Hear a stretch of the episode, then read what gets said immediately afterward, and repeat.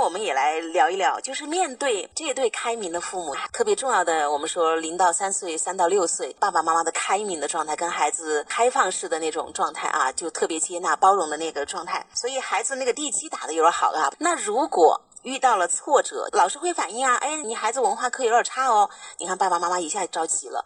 那遇到这种情况，我们就直接给孩子建议啊，你就压缩你的时间，赶紧把文化课弄上去。你看你表姐多优秀，你表姐怎么怎么行？爸爸妈妈一焦虑，我们遇到孩子的挫折之后，就怎么才能真正的支持到孩子？我们该怎么去帮助这样的孩子？如果这个孩子的学习哪一科不好，我们看哪一科哈。呃，如果语文不好，那你要看语文的学习能力。最近几次成绩下来，老师是这么一个看法。我想听听儿子你自己的看法，就是语文的基础知识也好，阅读能力也好，写作能力也好，古文也好啊，阅读量也好，你觉得哪个部分是可以？就是我们有一个卡点，爸爸能够怎么帮助你？我们需要补课吗？然后你需要每周花一点时间来搞一搞哪个点吗？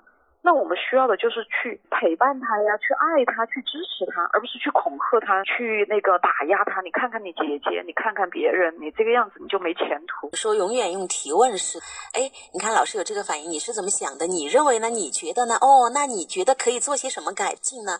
就听孩子说，呃，这么大的孩子了，他会思考。但是你看，我们家长在那个老师一告状一反映说你孩子文化成绩不行了，你们要抓紧。家长自己慌神的情况下，他们会去跟孩子搞对抗，会说你缩短，你压缩你的时间，不准给我弄这么长的时间搞你的那个兴趣。对呀，就是说你不是那个学习，一定是时间要放在那儿，要怎么样？问题是你要去跟他讨论你的物理、你的化学或者你的语文，他是不是需要这么多的时间？那是要去讨论的。呃，语文为什么我们每周需要有一个小时来弄一下古文？那还是要有具体的说法，而不是直接就是就是音乐搞多了。然后没把放在文化课上，我的天，这么大的包围下下来干什么？就是在跟孩子讨论学习的时候，他们的那种简单思维啊，你就是时间没有花在这上面，那时间要花在物理上，你跟我说花在物理哪个点上？然后这个学习还涉及到学习能力、学习动力哈，各个方面要具体化，要具体化。搞语文的哪儿？哪一册书？哪个部分？怎么搞？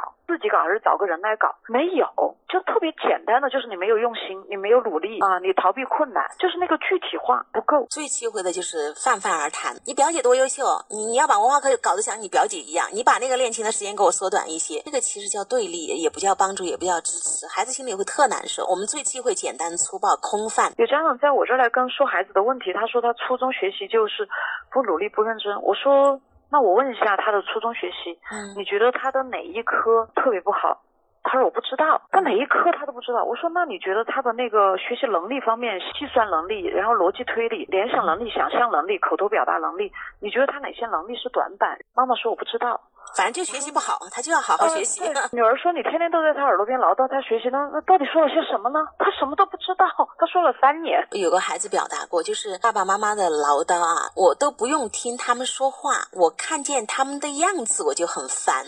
所以孩子只会对你们所有的表达屏蔽、逃避，就这个意思。就是大而空洞嘛。就是说我希望你是带着真诚，就是我陪你一起来攻克你面前的一个困难，我想帮帮你，看我能不能帮助到你。我就想。”跟你一起商量一下，你现在要翻一座山了。我经常说，我们的父母可能需要进化一下。这三十年的变化可能超过过去两三百年，所以我们的进化 要提速。你看，这个孩子表达的是我好有压力，我的成就感就都没了。就是我们反而是在消耗一个孩子。然后另外一个点，我我还是想说，我不认为我们每一个孩子的人生最高峰在高三。也许这个孩子在高二、高三，在这个时候，出于许多许多许多的原因。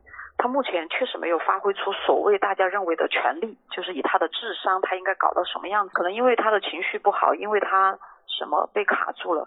那么他的高三，呃，就怎么样？我觉得这就是他的人生。所以，也许这个孩子目前就是特别痴迷他的艺术，然后在学习语文、数学上可能还有五分八分的潜力可挖。